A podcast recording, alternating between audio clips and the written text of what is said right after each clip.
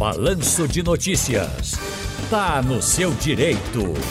É 4h50 da tarde, é a horinha do Tá no seu direito. E olha só, esse fim de semana viralizou na internet o vídeo onde uma mulher denuncia que o filho autista teria sido alvo de discriminação por uma funcionária de uma loja de um shopping na Bahia.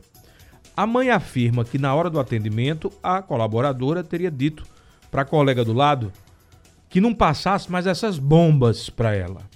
Depois do ocorrido, a funcionária, que foi demitida, veio a público e informou que o termo não era preconceituoso. Segundo ela, a expressão era utilizada para se referir a compras que não eram pagas com cartão da loja. Ela disse o seguinte: quando a gente recebe pagamento com cartão da loja, a gente ganha uma comissão a mais. Quando é com cartão de outra instituição, aí a comissão é aquela menorzinha. Então, quando a colega me passou a cliente, eu vi que era cartão comum, não era o cartão da loja. Eu digo, aí, aí ela disse assim: "Tu só passa bomba para mim". Era, ela disse que se referiu ao cartão. Bom, a loja não quis nem saber, demitiu. E a mãe do autista também não quis nem saber, denunciou.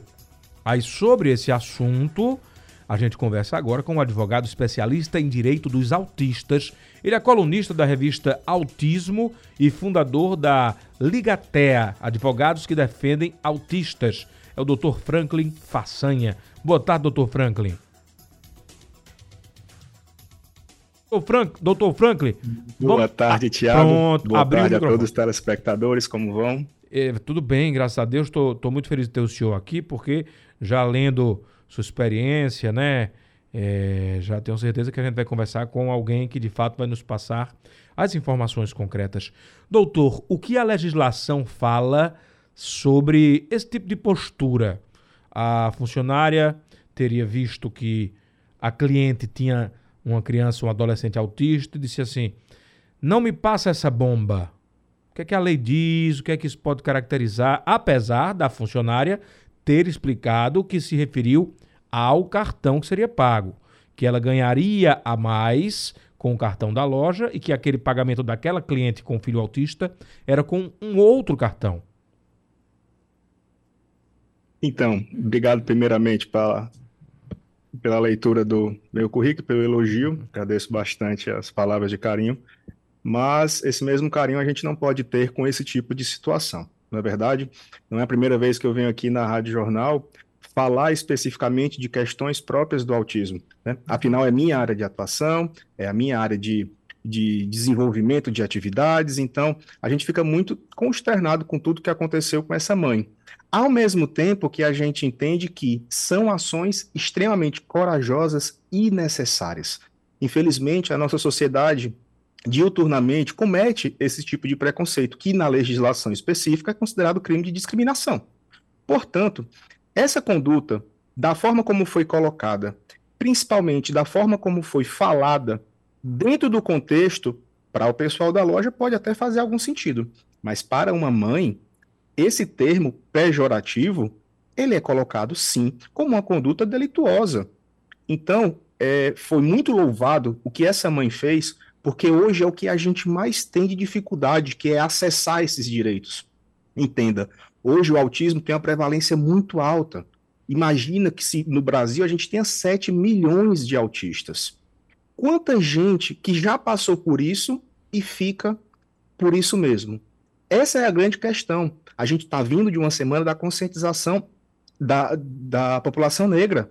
São anos, décadas, são séculos de luta de opressão. O movimento feminista, movimento LGBTQIAP+, todos esses movimentos, eles precisaram de afãs sociais, de situações sociais, para que tivessem a visibilidade.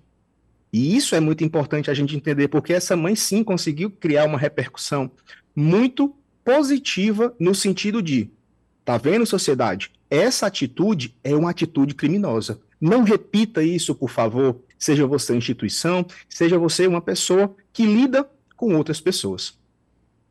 Entendi. O, doutor, eu, eu, faço questão de ressaltar o lado, né, a versão da funcionária, porque o, o jornalismo, né, ele exige isso, claro, Mas, é, como eu bem disse, né, a loja não quis saber da explicação dela, demitiu.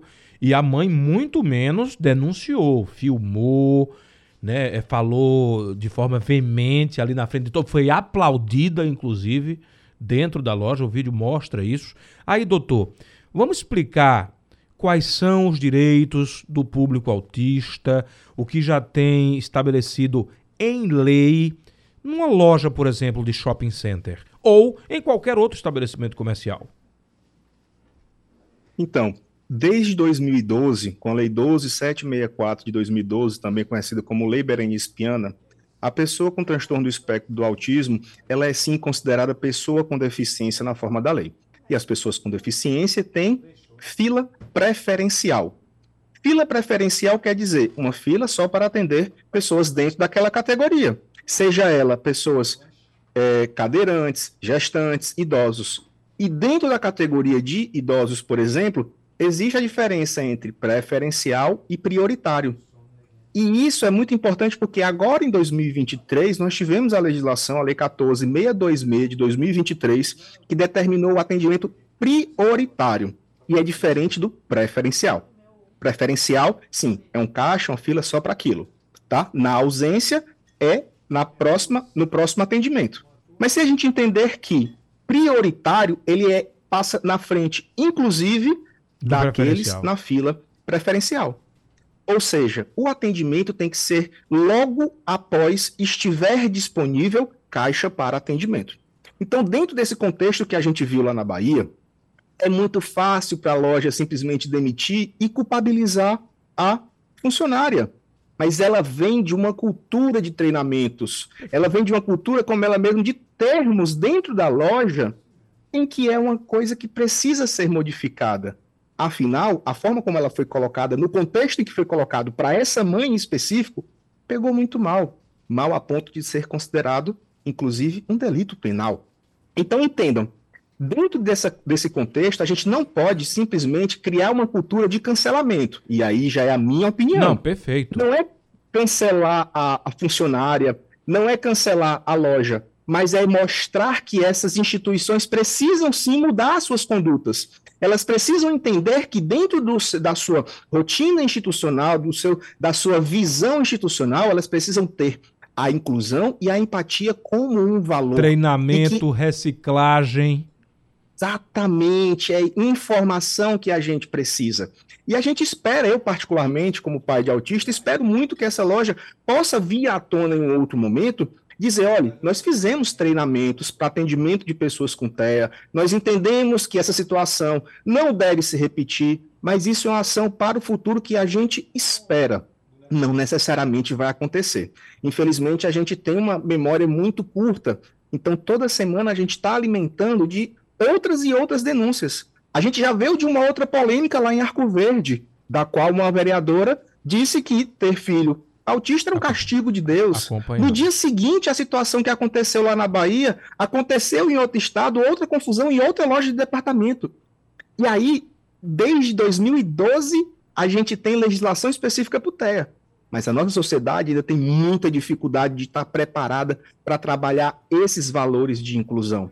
Por isso que é tão importante e é tão louvada essa coragem dessa mãe, porque ela conseguiu sim se expor, não é fácil, ela conseguiu expor a situação e dessa situação a gente precisa tirar o lado positivo, não só o lado negativo, que é o lado da conscientização. Seja pelo amor ou seja pela dor. A gente sempre tenta que vá pelo lado do amor, mas claro. quando não é possível, a lei está aí para ser dúvida. cumprida. Sem dúvidas. E Existe a, a, punição prevista, dano moral, questões é, é, é, de multa, o, o, que é que prevê? Ah, antes eu queria saber qual é o prioritário, doutor, que o senhor falou que tem, tem a fila preferencial, mas tem o prioritário. Aí eu sei que é Pronto. idoso acima de 80 eu... anos, né?